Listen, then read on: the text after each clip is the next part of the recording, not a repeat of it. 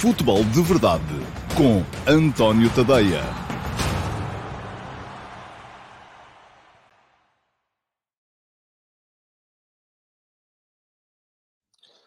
Ora, então, olá a todos, muito bom dia, sejam muito bem-vindos a mais uma tentativa de manter o futebol de verdade mais perto da meia hora do que dos 40 minutos, coisa hum, na qual eu não tenho sido uh, nada bem sucedido nos últimos dias, mas hoje estou cheio de fé que hoje é que vai ser. Portanto, vamos lá embora, temos que acelerar, temos meia hora para fazer o programa, não quero abusar do vosso tempo, da vossa hora de almoço e uh, o meu compromisso convosco tem que ser cada vez mais este, de uh, estarmos aqui durante uh, meia horinha a falar sobre futebol, sobre futebol de verdade. Hoje é a edição número 599 e é, uh, corresponde ao dia 11 de maio de uh, 2022, portanto, é o dia que... Um, antevéspera, vamos lá assim, neste caso, antevéspera, sim, é isso mesmo, da, do início da última jornada do uh, Campeonato Português, da Liga Portuguesa. Depois ainda teremos playoffs para, para definir quem sobe e quem desce, final da Taça de Portugal, Liga das Nações, quatro jogos da Seleção Nacional ali a aquecer aquele início do mês de junho e depois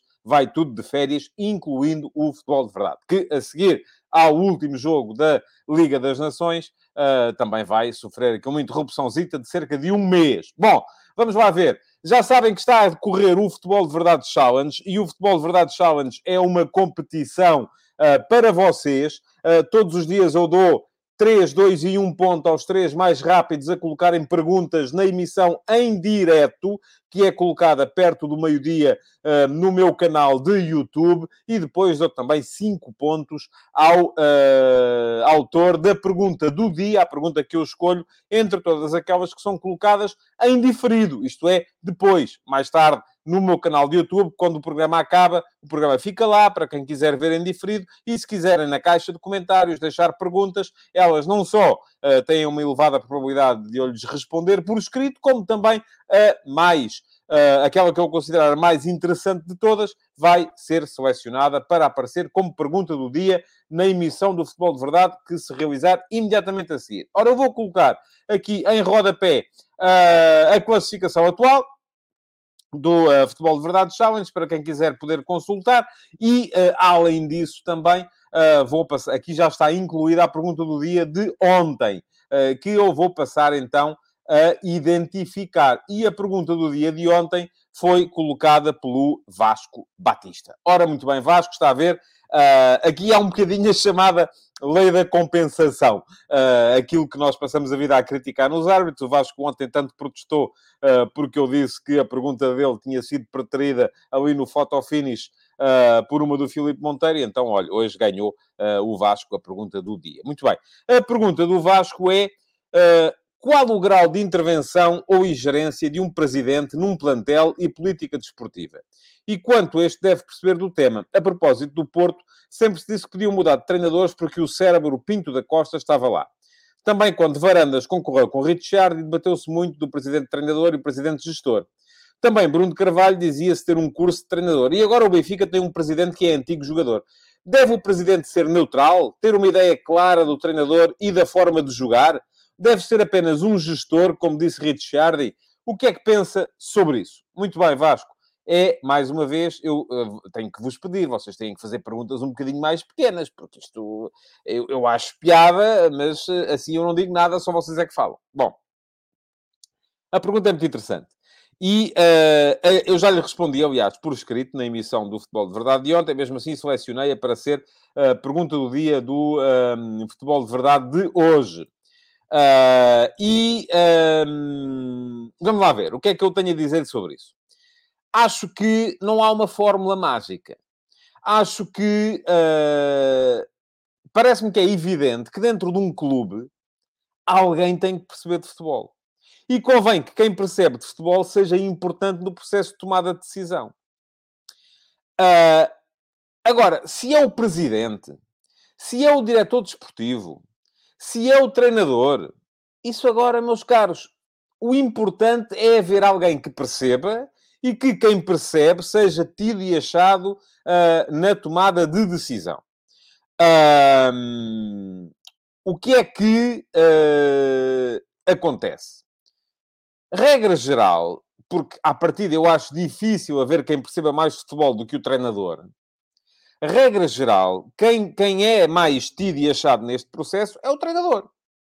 Eu acho que faz todo o sentido que um clube uh, escolha um treinador e depois deva ser o treinador a definir o caminho, a, a, dizer vamos querer jogar desta, daquela e daquela forma, portanto, os jogadores que eu identifico capazes de jogar desta, daquela e daquela forma são sobretudo estes, e portanto, vamos lá, uh, é nestes que eu quero apostar. Agora, e aí sim entra depois então o, o diretor desportivo, uh, o administrador, o presidente, seja quem for, e diz: não, mas olha, para estes a gente não tem dinheiro, uh, apresentem uma lista de prioridades e vamos lá ver e vamos trabalhar aqui em conjunto para isso. Isso é o que eu acho que faz mais sentido. Agora, também pode ser um clube, vamos supor, e a Itália trabalha-se muito assim, uh, pode ser um clube uh, que de repente aposta num diretor desportivo, uh, e esse diretor desportivo, que é à partida, tem um trabalho um bocadinho mais long term, mais longo prazo do que o treinador, porque os diretores desportivos podem ficar e o treinador, se calhar, tem que ser sacrificado por alguma, por alguma razão. Uh, e ser o diretor desportivo a definir essa política uh, desportiva, ser o diretor desportivo a definir como é que vai ser e depois contratar um treinador no qual uh, ele acredita, um treinador que ele acha que possa enquadrar-se nessa política desportiva. E sendo os diretores desportivos muitas vezes também ou antigos treinadores, ou antigos jogadores, ou gente com conhecimento da matéria, muito para lá do empírico, também me parece que pode funcionar. Uh, há gente, sobretudo em Itália, que faz carreira deste tipo de, de, de, de, de atividade gente que começa como diretor desportivo e vão mudando deste clube para aquele e para o outro e por aí fora. Aliás, deixem-me lembrar-vos, uma das coisas, ou uma das séries que está a decorrer neste momento no meu Substack, tadeia.substack.com, chama-se Eminências Pardas e tem a ver com os uh, uh, diretores de mercado ou diretores desportivos uh, que uh, vão mandando nos clubes e que são os mais proeminentes no futebol europeu. O último a sair, podem ler aqui, foi André Aberta, que neste momento é diretor de mercado, diretor desportivo do Atlético de Madrid, começou a carreira na Série C2 em Itália. E depois em Itália também andou, por exemplo, no Génova e no, uh, e no Parma. Portanto, é alguém que uh, tem um elevado conhecimento da matéria e que define a política dos clubes. Embora, obviamente, isto só possa funcionar se depois o treinador estiver de acordo. No que é que eu acredito menos? É que sejam os presidentes a definir isto. À partida, eu não estou a ver os presidentes como tendo grande. Podem ter sensibilidade para a negociação, podem ser uh, grandes adeptos dos seus clubes, até porque os presidentes, cada vez mais, são eles também profissionais. Mas também pode acontecer. Agora, aquilo que eu não compro, e não compro nunca, é essa ideia do presidente ou do homem providencial, que acerta tudo quando é ele a decidir, está tudo certo. Aí aquele ano em que deu errado. Ah, mas nesse ano não foi ele. Nesse ano ele estava muito ocupado, ou porque o, a filha estava a entrar para a faculdade, ou porque o filho se ia casar, ou porque... Então ele aí, epá, afrouxou um bocadinho e deixou que fosse. Isso, vou dizer-vos, isso são narrativas que vão sendo criadas precisamente para manter a imagem dessa malta que, que acerta tudo lá em cima. Quando falham, não, não, é porque não foram eles, com certeza. Muito bem, o que é que vocês têm de, uh, a dizer sobre, sobre o assunto? Uh, diz o Ivo Óbvio que se o presidente for só gestor, não sabe o que é estar em campo, seja em que modalidade for. Sim, mas se calhar não tem que saber, não é? Uh, não, não tenho a certeza que tenha que saber. vamos lá ver. O, diz o João Lopes, tem de haver um modelo de jogador, um perfil, e esse é decidido pela administração logo no momento em que contrata o treinador, eu até acho que tem que ser antes. Agora, se quem decide na administração, se é o uh, presidente, se é o diretor desportivo, eu acho que faz mais sentido ser o diretor desportivo do que o presidente. Mas pronto. Se um clube quer apostar na formação, não faz sentido tapar esse caminho, certo? E aí estamos a falar, por exemplo, de política desportiva. E eu escrevi ainda no início desta época, antes de se saber o que é que ia acontecer, uh, um texto a chamar a atenção para as diferentes políticas que estavam a ser seguidas, por exemplo, no Benfica e no Sporting. Podem lê-lo aqui. Vou colocar aqui o card depois para vocês poderem ler esse texto, porque, num lado, aposta em muitos reforços em plantel muito extenso, que tapa o caminho de progressão aos miúdos que estão por baixo. Do outro lado, aposta em menos jogadores e, se calhar, vai haver situações em que se vai dizer ai, mas não há soluções suficientes. Mas, ao mesmo tempo, quando não há soluções suficientes, quem está em baixo acaba por, por, por ser promovido. No fundo, nem um nem outro tiveram razão. Porque quem ganhou foi o Porto. Mas uh, uh, é um caminho que, assim, é de política desportiva, tem que ser definido pela administração. Agora, depois não tem que ser a administração a dizer, ah, mas eu quero uh, o, o, o, Joaquim das Iscas para, para jogar, extremo esquerdo, que eu quero é o Joaquim das Iscas. O treinador gosta mais do Manuel dos Anzóis, mas eu quero o Joaquim das Iscas. Não, isso não faz sentido nenhum. Aí já acho que não faz sentido nenhum. Diz o Fedegui, falando disso, quando Pinto da Costa deu o aval para o treinador escolher os jogadores que queria, deu-se mal chama-se Lopetegui, pois é, e deu-se bem, com Mourinho. Também, já disse isto aqui no outro dia. Não acredito que tenha sido o, o, o Pinto da Costa, uh, o presidente Pinto da Costa, a escolher o Derlei, o Nuno Valente, o, o, o Paulo Ferreira, que eram jogadores da, do círculo, do inner circle do José Mourinho. Foi o treinador que os escolheu também. Isso aí, meu caro, pode dar-se mal, pode dar-se bem. Depende da competência específica do homem que ele escolheu. Se calhar, e eu também não estou convencido disso, porque acho que o Lopetegui é melhor treinador do que o Pintam. Se calhar deu-se mal quando escolheu o Lopetegui, não foi quando lhe deu o aval para ele escolher os jogadores. Deu-se mal quando escolheu o Lopetegui. E deu-se bem quando escolheu o Mourinho. O João Lopes ainda acrescenta que se for só o treinador a decidir tudo, coloca a gestão de um clube dependente de alguém que a qualquer altura larga o projeto e todos os anos estão a mudar um plantel inteiro. Não pode ser assim. Não, e é aí que entra o papel do diretor desportivo. Acho eu. Uh, bom, uh, o José Neto diz que tem de haver uma uh, coerência entre as ideias da administração, política desportiva, caminho, homem de ligação, diretor desportivo e treinador. Depois, pouco interessa quem faz o quê. Muito bem, José, é a súmula perfeita para aquilo que eu penso sobre o tema. é mesmo isso. Estamos perfeitamente alinhados em relação a isso e, portanto, um, é isso que eu acho. Também. Exatamente. Muito bem.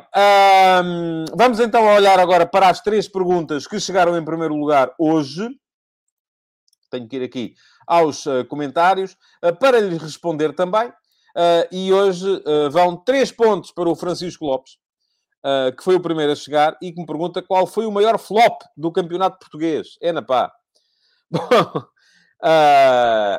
Francisco, olhando para aquilo que foi o campeonato, eu calculo que esteja a querer referir-se a, a equipas, um, eu acho que o maior flop terá que ser mesmo o Benfica. Não vejo outra, outra maneira de encarar a questão. Aliás, foi nos últimos dois anos, porque nos últimos dois anos esteve longe da discussão de títulos e investiu sempre bastante. Portanto, quando uma equipa ou quando um clube investe tanto e depois não está uh, a discutir títulos, uh, obrigatoriamente tem que ser considerado que fracassou. Acho que este ano, no Campeonato Português, há um fracasso relativamente rotundo do Benfica, porque não discutiu títulos, passou mais um ano sem ganhar um único troféu. Há um fracasso ainda assim assinalável, do meu ponto de vista, do Vitória Sport Clube, eh, porque uh, tarda em afirmar-se como uh, clube europeu, e o estatuto que o Vitória tem é um estatuto de clube europeu, tem que estar lá. Se não está, é porque fracassou.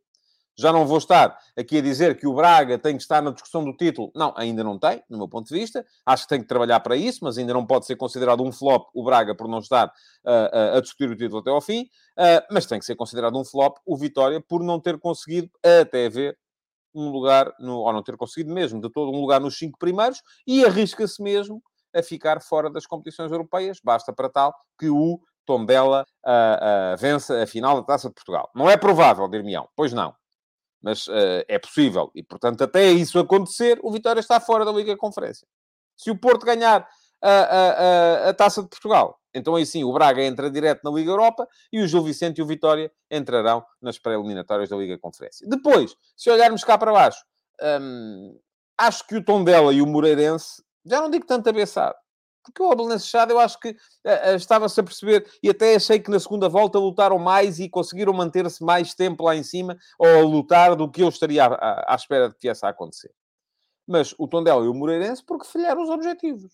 Porque estão ali e um deles vai ter que jogar, uh, em princípio, vamos ver, até se é não consegue lá chegar na última jornada. Mas das duas, uma ou deixa os dois, ou um vai ter que jogar uh, o playoff de manutenção e o outro desce.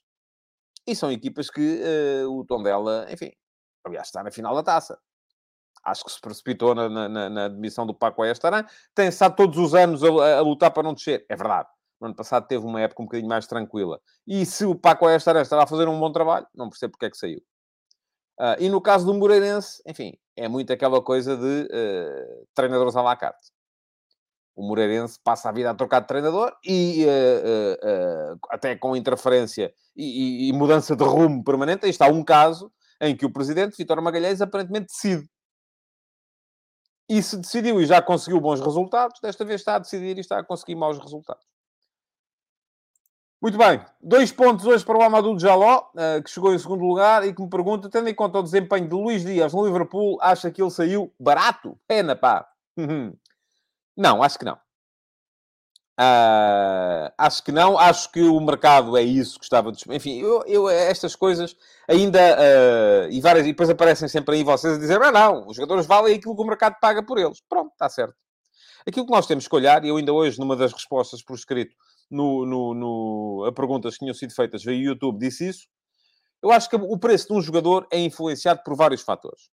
Mas são eles, sobretudo, primeiro, a expectativa de crescimento e de uh, margem de progressão. Esse é o fundamental, sempre. Segundo, expectativa de impacto imediato. Terceiro, contingências político-negociais.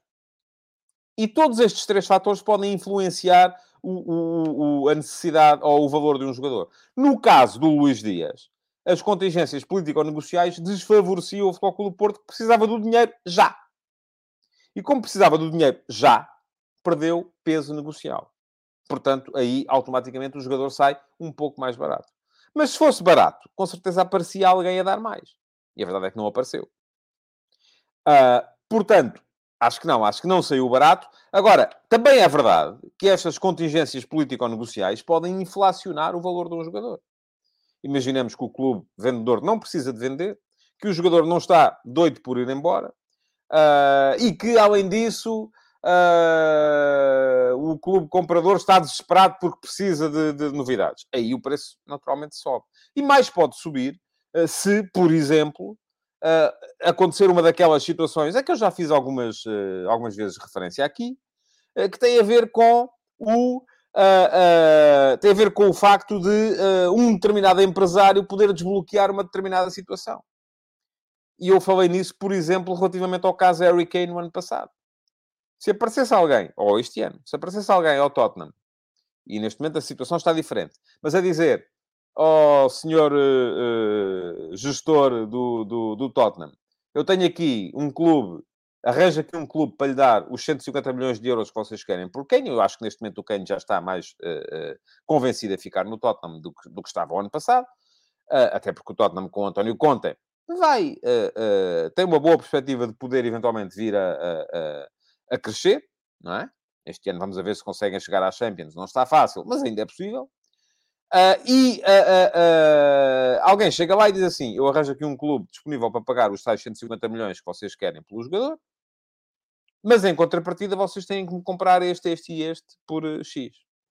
Ou têm que comprar este jogador. E isso acontece muito mais do que vocês pensam e não, ao contrário daquilo que possam insinuar, não é uh, crime. Um ponto para o Vasco Batista. Está a dar tudo, Vasco. Está mesmo aí a, a, a querer. Estes pontos, eu volto a dizer, ainda não estão contemplados na, na, na, na classificação que está a passar em rodapé. E pergunta-me o Vasco Batista: Holland veio meter uma fasquia ou um barómetro no mercado de transferências? Não. Não, e digo não por uma razão muito simples. Porque no caso do uh, Heroin Braut Holland, uh, o que havia era uma cláusula de rescisão que, aliás, é inferior ao valor de mercado do jogador o contrato. Aliás, essa é a razão pela qual o Holland não foi, por exemplo, para o Manchester United há dois anos e meio.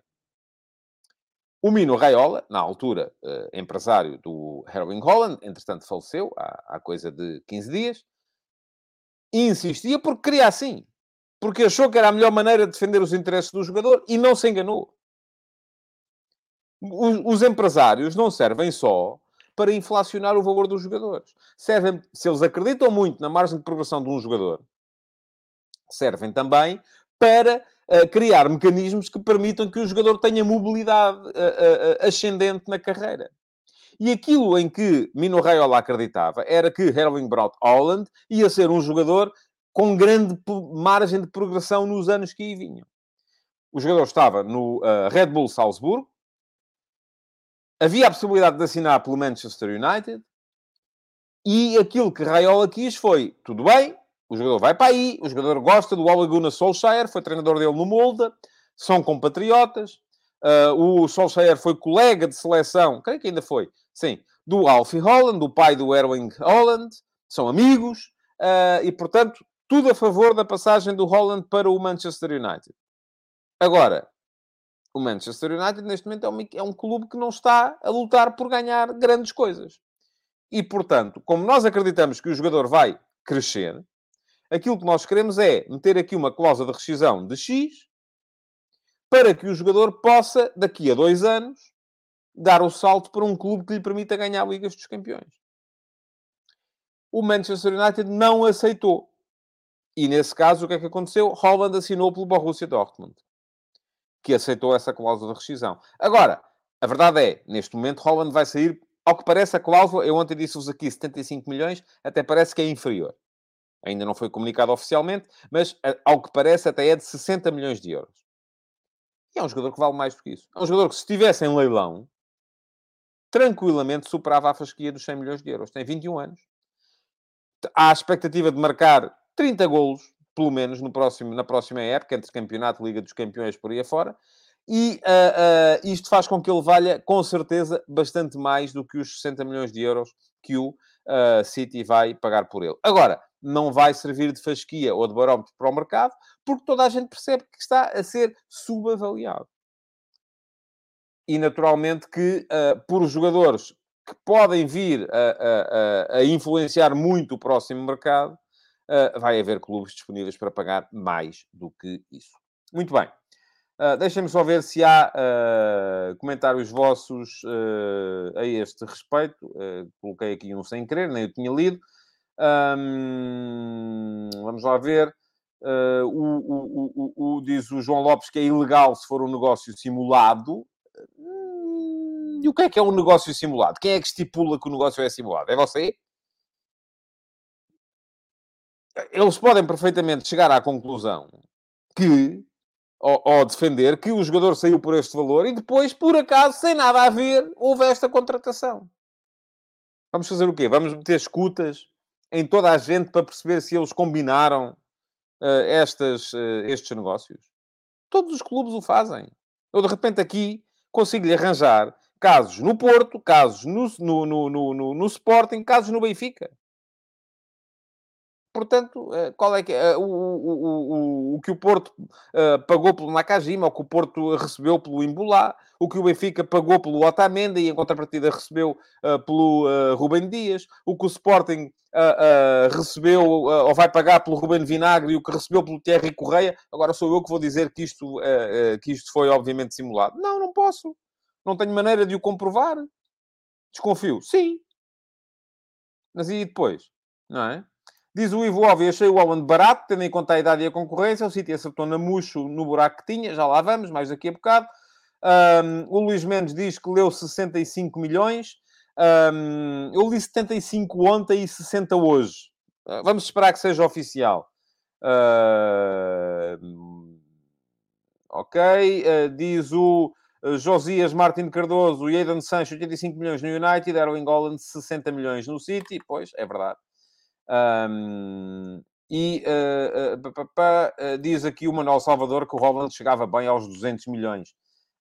vamos lá ver, não sei. Vamos ver se é assim. O João Lopes ainda vem dizer, e vocês estão a comentar muito rapidamente, eu depois falho o, tiro, que um tribunal determina isso, há prova documental e testemunhal muitas vezes, já aconteceu. Muito bem, boa sorte com isso, João. Um, e diz o Luís Mendes, Darwin vai receber muito menos, e o seu empresário também, tudo junto, se Darwin valer 80 fica por menos de metade do Holland. Também é verdade, porque depois há a questão do salário. Uh, e ontem aquilo que se dizia, e eu falei-vos aqui disso, é que o Holland ia para o City e o negócio para ter o jogador durante 5 anos, entre uh, cláusula de rescisão, 5 anos de salário, comissões uh, e uh, outras, outros gastos, era um total de 250 milhões de euros. Portanto, vamos a ver. Vamos a ver. Bom, uh, vamos entrar nos temas do dia de hoje. E eu, antes de entrar propriamente na questão, uh, na questão, uh, de, e vemos aqui, obviamente tinha que vir à baila o, o, o, João Félix, o José Ribeiro diz 120 milhões pelo fiasco. João Félix não foram 120, foram 126. E eu acho que no caso de João Félix, de facto, as contingências político-negociais levaram infla, ao inflacionamento do passe. Como é evidente. Uh, o que é que eu acho sobre isso? Aí está, sou eu que acho. Pode não ter sido assim. Não, eu não sou o tribunal, não tenho a prova documental do que o João Lopes estava a dizer. Eu acho que, a altura, pode ter dado, dado o caso de o uh, uh, Jorge Mendes ter chegado ao Benfica e dito assim: epá, eu consigo vos vender este jogador por este dinheiro, mas depois vocês têm que se comprometer em que me vão comprar uh, X jogadores por, por um determinado valor. Isto serve aos empresários para quê?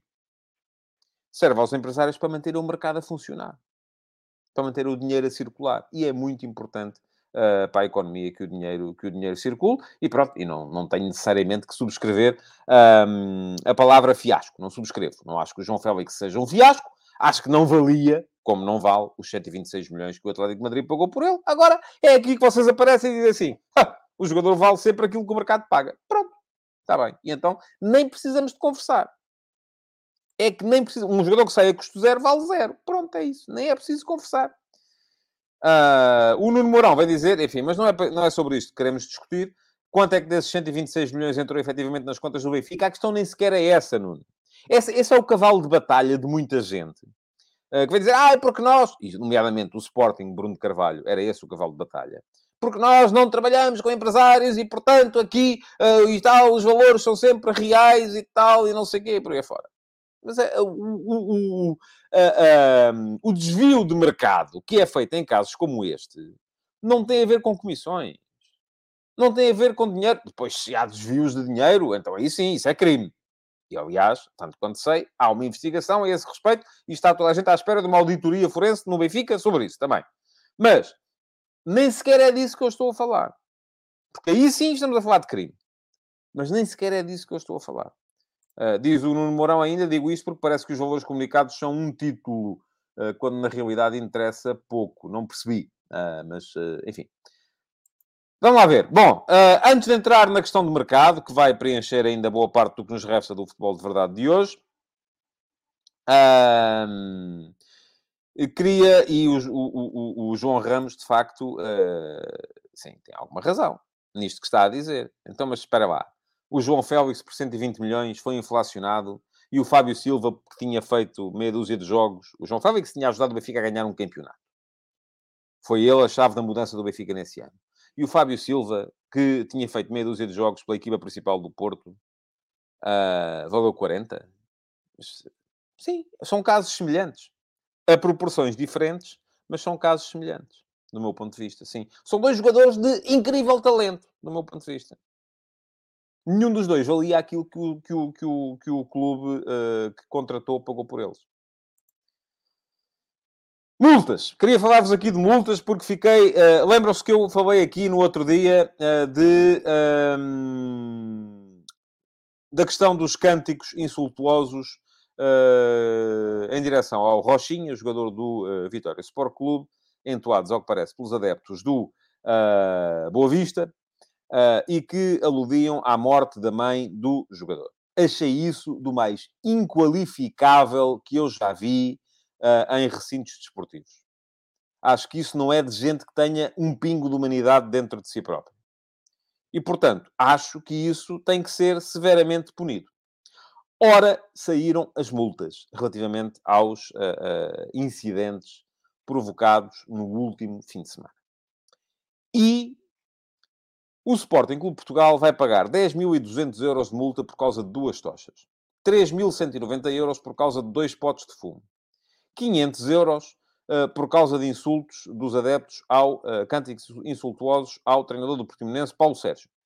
O Benfica vai pagar 8.290 euros por causa de três tochas, um pote de fumo, quatro petardos e três flashlights.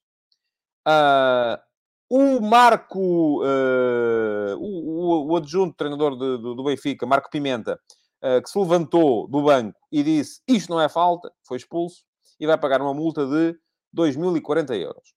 O Flóculo Porto também andou a pagar cerca de, uh, pagou cerca de, 8, de 2 mil euros por causa de 8 petardos e 2 flashlights.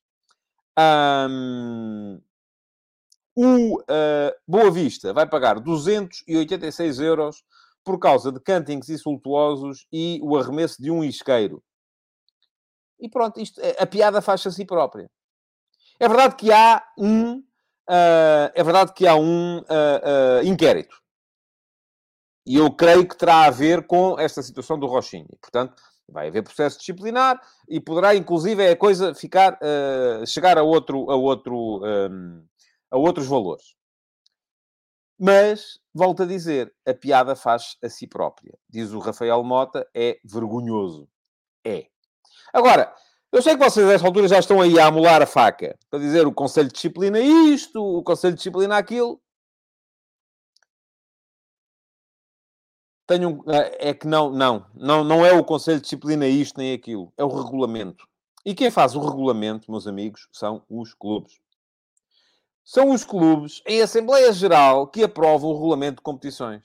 São os clubes em Assembleia Geral da Liga que dizem isto deve dar uma multa de X, aquilo deve dar uma multa de Y.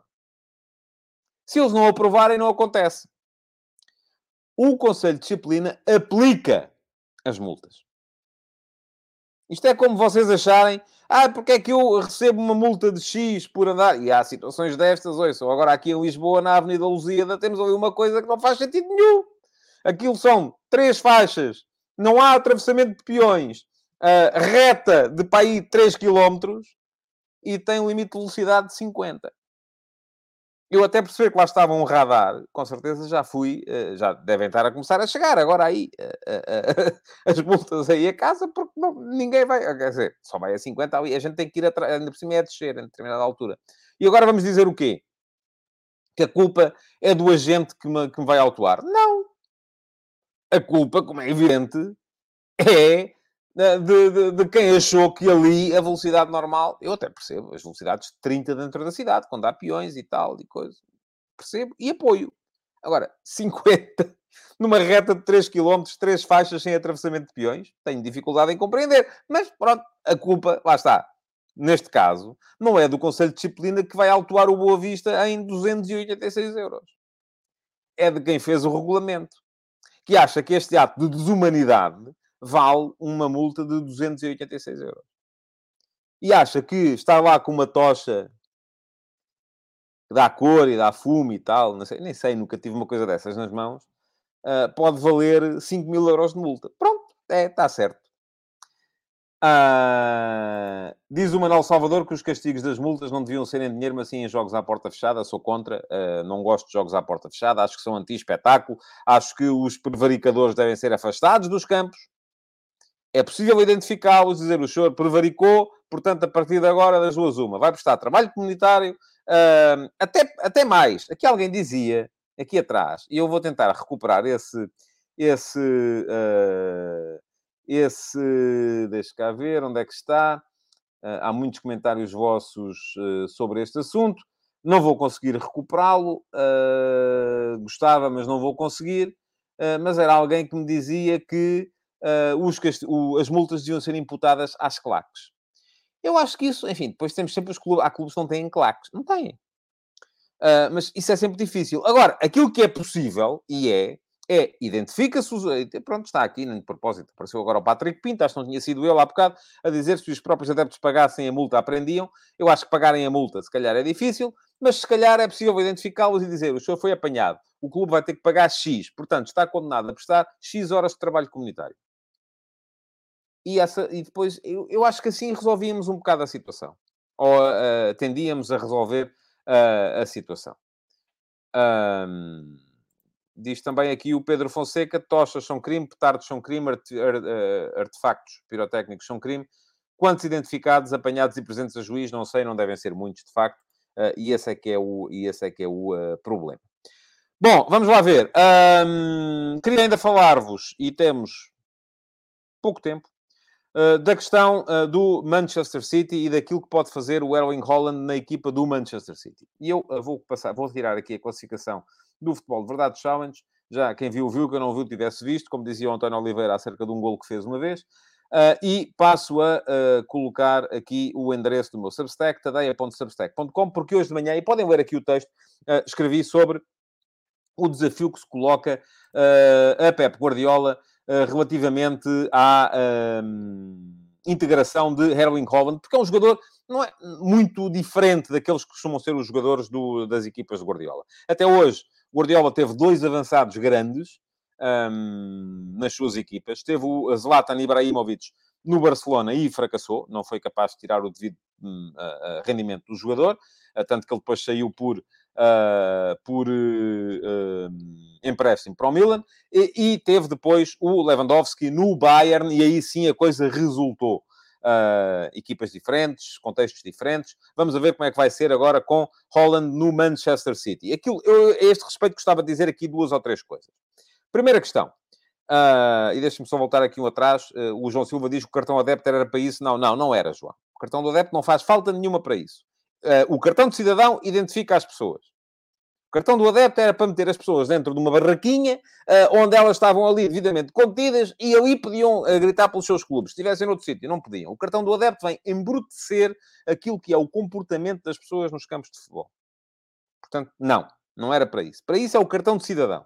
Eu, se de repente for ali abaixo e der três pares de murros em alguém, aparece a polícia, não precisa do cartão do uh, circulante na praceta aqui de trás da minha casa para me identificar. É pelo cartão de cidadão que lá chega. Portanto, não. Ai, desculpem lá. E depois isto não fica nos 40 minutos, nos 30, claro que nós já vamos com 36. Pois está claro, ainda vou começar a falar do Manchester City e o novo formato da Champions que eu queria falar vai ficar para amanhã. Uh... Diz aqui o João Lopes que o melhor Lewandowski foi depois do Guardiola. Talvez, uh, talvez sim, mas também pode ter a ver com o crescimento do, do, do, do jogador. Uh, bom, uh, e a dizer, uh, relativamente a isto, queria dizer duas ou três coisas. Primeira coisa, acho admirável que o Guardiola queira um jogador contra aquilo que são as suas ideias mais comuns.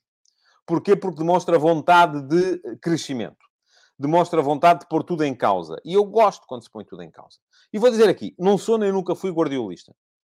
Entre uh, aquele futebol mais circular uh, e perfeito do ponto de vista do treino uh, das equipas do Guardiola e aquele futebol mais direto das equipas do Mourinho, sempre gostei mais do futebol mais direto das equipas do Mourinho. Ou do Real Madrid do Mourinho face ao Barcelona do Guardiola. Eu sempre fui mais, gostei mais. Era, do ponto de vista do entretenimento, gostava mais. Mas acho que esta vontade que o Guardiola tem de pôr tudo em causa, uh, do meu ponto de vista, é admirável. Uh, diz o Rui Paulo Vitorino que acha que o City com Holland perde identidade. Não sei, vamos ver. Eu não, eu não posso dizer antes nem que sim nem que não. Agora, que é uh, um, um, que é um jogador que vem colocar novos desafios, é. Holland é um jogador que, sobretudo, uh, é forte em transição ofensiva. É um jogador que é bom em combinação também, atenção. Não é um cepo. É um jogador que é muito forte em finalização. E é isso que o City tem neste momento falta. Um jogador que ocupe mais aquela zona do ponta de lança e que seja forte do ponto de vista da finalização. Agora, vai obrigar ali algumas mudanças uh, na forma de jogar do City? Acho que sim. Se calhar vai acrescentar capacidade de... Uh, é, o City é aquela equipa que também pode crescer do ponto de vista da transição ofensiva, do ataque rápido, do contra-ataque. E não quer dizer com isso que vá diminuir do ponto de vista do ataque organizado, do ataque posicional. Não, até porque Holland tem 21 anos. É mais fácil fazer uh, com Holland aquilo que eu esperava que o uh, Guardiola pudesse fazer com Ronaldo, tivesse Ronaldo ido para o City no início da época passada. E eu várias vezes disse aqui que queria que Ronaldo fosse para o City, porque era melhor para o Ronaldo, para o City, para a Seleção Nacional.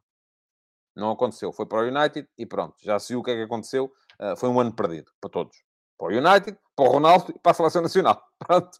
Portanto, uh, e eu acredito muito na interferência que os treinadores de clube podem vir a ter nestas situações. Agora, uh, aquilo que acontece é que me parece que o City pode, o, o, o, o Holland pode perfeitamente ser, pode-se acrescentar valências ao jogo do Holland. Uh, e isto pode vir a ser fundamental para tornar o City mais forte e o Holland melhor jogador. Ainda. O City mais e, e atenção, agora aqui é quando entra depois há, há, muita malta que gosta de olhar para isto e dizer ah, o City, pá, Aquilo, o, o, o que é que é um bom treinador? Um tipo que todos os anos gasta tanto dinheiro e não ganha? Não, mas não ganha o quê? Não ganha a Liga dos Campeões? Está bem. Não ganhou ainda a Liga dos Campeões ali. De facto. Mas a Liga dos Campeões decide-se num jogo, em dois jogos. Às vezes em dois minutos, como foi o caso deste, desta eliminatória uh, contra o Real Madrid. Agora, o que ele ganha, e tem ganho, são campeonatos. E, e nos campeonatos, geralmente, impõe-se a melhor equipa. Agora, uh, e mesmo essa ideia que o City todos os anos enterra um caminhão de dinheiro. Eu, por acaso, dei-me ao trabalho antes de escrever o último passo de hoje e fui ver.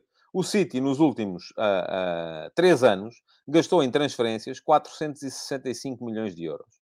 O Man United gastou 458. A diferença são... Ou 457, assim é que é. A diferença são 8 milhões de euros em 3 anos. Não paga o salário de um mês do Cristiano Ronaldo. Portanto, essa ideia de que o City é isto e aquilo e o Pep Guardiola é um fracasso uh, porque tal e coisa e não sei quê, vamos lá ter calma com isso. Isso é uma narrativa que nos vendem também e que nós compramos ou não compramos conforme quisermos. Hoje em dia toda a gente gasta muito dinheiro. Há clubes que estão protegidos pela, uh, por bolsos sem fundo dos seus proprietários. O Chelsea, o Paris Saint-Germain, o City. É verdade, sim senhores. No caso do United é diferente. No caso do United, o clube é uma máquina de fazer dinheiro. Agora, gasta é muito mal, porque basta ver com estes 465 milhões de euros onde é que está o City e com estes 458 onde é que está o United. E eu, muito mais rapidamente, acho que o City está a fazer uma boa gestão do dinheiro do que está a fazer o Manchester United. Bom, uh, queria falar, e vou ainda muito rapidamente, uh, uh, não, vou deixar para amanhã a questão do novo formato das Champions, porque é um assunto que eu acho que merece, merece merece algum desenvolvimento que eu não vou ter tempo para fazer aqui. Lembrar-vos então que. Uh, ah, ainda me pergunta aqui o, o, o Manuel Salvador com a chegada de Holland o que é que falta ao City se é um guarda-redes suplente. Também há muita gente a perguntar. Então, e agora? Quem é que vai ser sacrificado? Eu acho que não tem que ser sacrificado ninguém. Aliás, se olharmos para aquilo que é neste momento o ataque do Liverpool, ainda ontem, o Liverpool ontem ganhou por 2-1 ao Aston Villa, uh, com o Mohamed Salah no banco durante o jogo todo eu, por acaso, não vi a ponta final. Não sei se ele entrou no fim. Uh, se calhar estou a... Estou a, estou a, a, a mentir. Porque depois, os últimos 15 minutos, já não os vi. Mas o Liverpool, neste momento, tem Sadio Mané, tem Diogo Jota, tem Luís Dias, tem Mo Salah, tem o, o Divock Origi, e portanto eles vão jogando. E o City pode perfeitamente fazer isso. O João Lopes. Estou sempre a levar na cabeça porque responde, João. É factual, não é narrativa? Compare com o que gastou o Klopp no Liverpool. Quando? Nestes três anos, sim. Mas antes disso, naquele defeso em que uh, o, chegou o Van Dijk e tal, aí, aí de facto o Liverpool, num ano foram 200 milhões. Portanto, uh, uh, depende, não é? Vamos a ver. Bom, e a dizer-vos que, uh, e sei, já me estão a lembrar que o Gabriel Jesus deve sair, o, o Sterling deve sair também. Sim, e onde entrar outros? Agora, a questão é que, a este nível, os clubes cada vez mais, se jogam com três na frente, tendem a ter cinco ou seis em condições para jogar. Uh, e, portanto, é, é um bocado isso que, que, está, que está aqui em causa.